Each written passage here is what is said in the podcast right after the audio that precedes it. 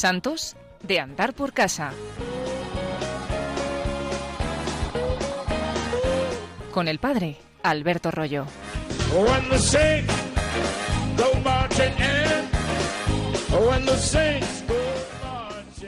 Bueno es que recordemos en esta ocasión al santo con el cual concluimos el año, aquel que celebramos el día 31 de diciembre, que normalmente litúrgicamente no lo celebramos porque estamos en la octava de Navidad, pero el martirologio romano nos lo recuerda.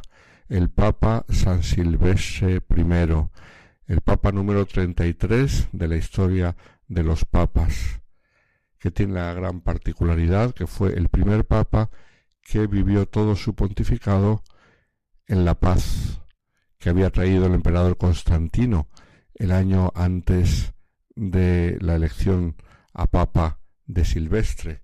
Fue elegido en el año 314 y en el año 313, como sabemos, el Papa había firmado el Edicto de Milán, por el cual se concedía total libertad de culto y de personalidad jurídica a la Iglesia cristiana, y entonces fue el primer papa que vivió sin persecución su pontificado.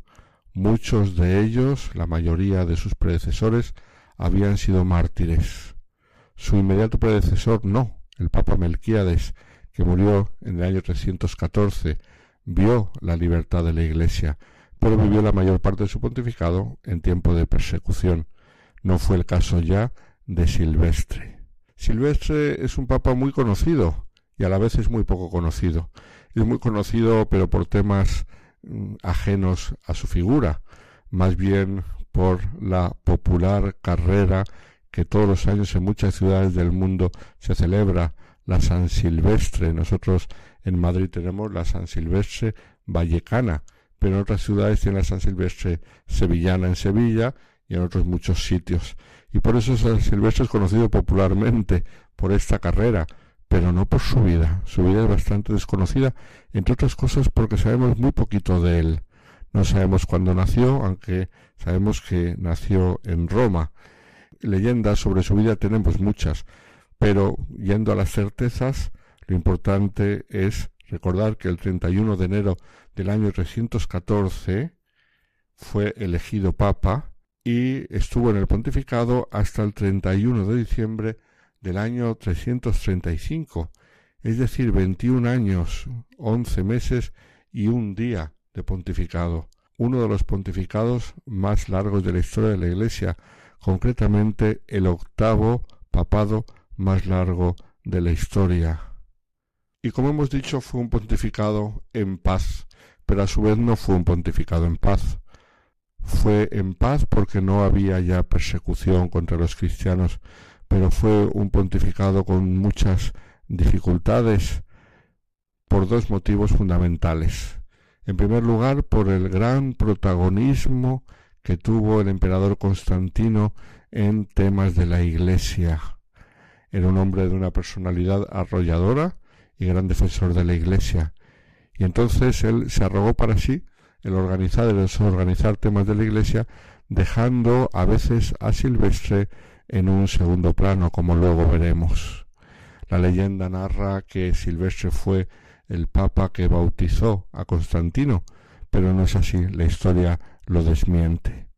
Por otro lado, otro tema de grandes problemas para el pontificado de Silvestre fue las controversias al interno de la Iglesia, controversias teológicas, primero el donatismo y luego el arrianismo, lo que le llevó a convocar dos concilios, el concilio de Arles y el primer concilio de Nicea, uno de los más famosos de la antigüedad. Pero vamos a empezar por este segundo tema, el tema de las herejías.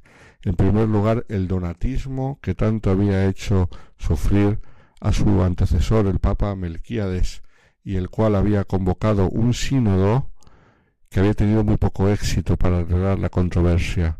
Fue ahora, con la contribución del emperador Constantino, cuando se pudo convocar en Arles, en Francia, a un gran número de obispos.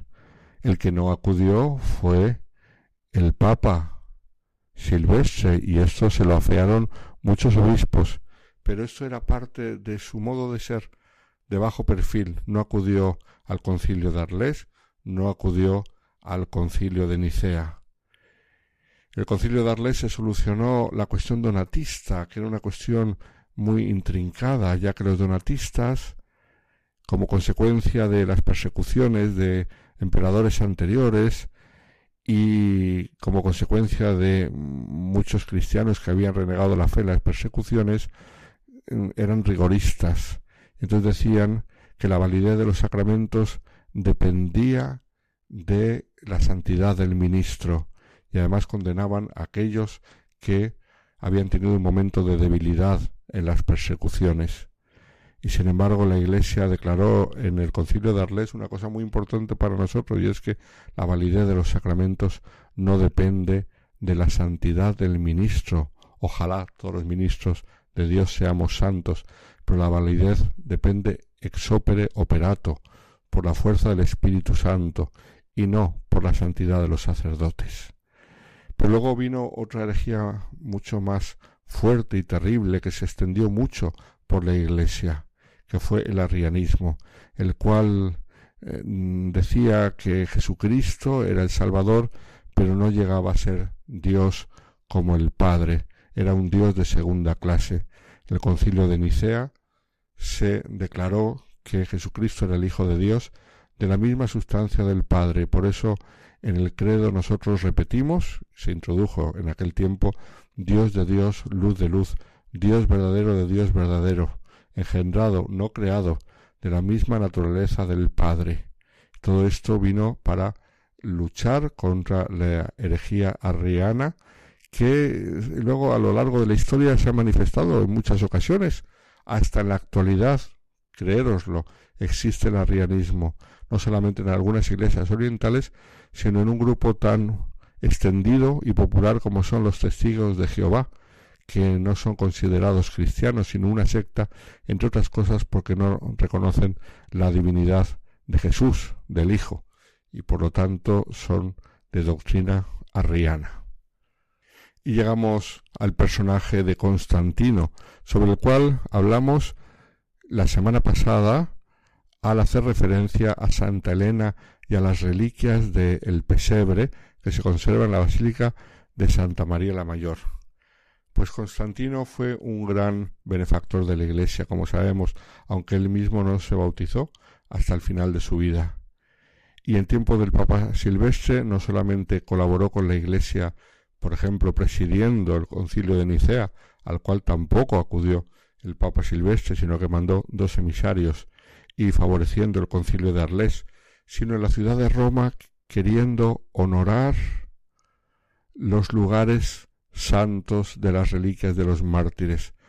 Y por lo tanto él hizo construir la basílica de San Pedro en la colina vaticana, la basílica de San Pablo extramuros en la vía ostiense, la basílica de San Lorenzo Extramuros, cerca del cementerio del verano, que así se llama, la Basílica de Santa Cruz en Jerusalén, con todas las reliquias que su madre Santa Elena había traído de Tierra Santa, y además fue el que concluyó e impulsó mm, la Basílica de San Juan de Letrán, que como sabemos está en la colina mm, laterana, y que había sido una donación privada que se había hecho a, la figura del Papa y en la cual se construyó esta basílica, la primera en la cristiandad dedicada a Jesucristo. Sabemos que en San Juan de Letrán su nombre auténtico es Basílica del Santísimo Salvador y San Juan de Letrán y está dedicada en primer lugar a la figura del Salvador y, y de modo subsidiario a la figura de San Juan de Letrán. Pues todas estas basílicas que construyó Constantino las hizo durante el pontificado del Papa Silvestre, antes de trasladarse definitivamente al oriente, porque en el año, sabemos, en el año 330, Constantino se fue a vivir al oriente y construyó lo que sería la nueva Roma, Constantinopla, que debe el nombre precisamente al emperador y que hoy en día es la ciudad de Estambul. Allí se construyó la gran basílica de Agia Sofía, de Santa Sofía, dedicada a la divina sabiduría de Dios. Las relaciones de Constantino con el Papa Silvestre fueron muy buenas, aunque el Papa Silvestre quedó un poco eh, en la sombra ante la personalidad tan arrolladora de Constantino. Y sin embargo fue un papa muy bueno, un papa santo, como los treinta y dos papas anteriores, sin ser mártir, y como los dieciséis papas posteriores a él. Fue una época de grandes papas santos, un hombre que se preocupó mucho por la liturgia, se preocupó por la vida de los sacerdotes, se preocupó, como hemos visto, por la doctrina de la Iglesia para que los fieles cristianos pudiesen saber lo que tenían que creer y no viviesen en la duda y en la incertidumbre. El Papa San Silvestre murió en el año 335 eh, después de una vida tranquila y un pontificado fecundo, pues este Papa tan grande y a la vez tan discreto, para todos nosotros es un ejemplo por su amor a la Iglesia, por su amor a la verdad.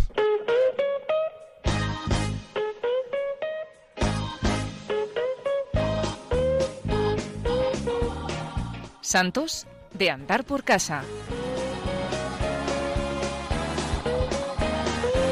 Con el padre Alberto Rollo. When the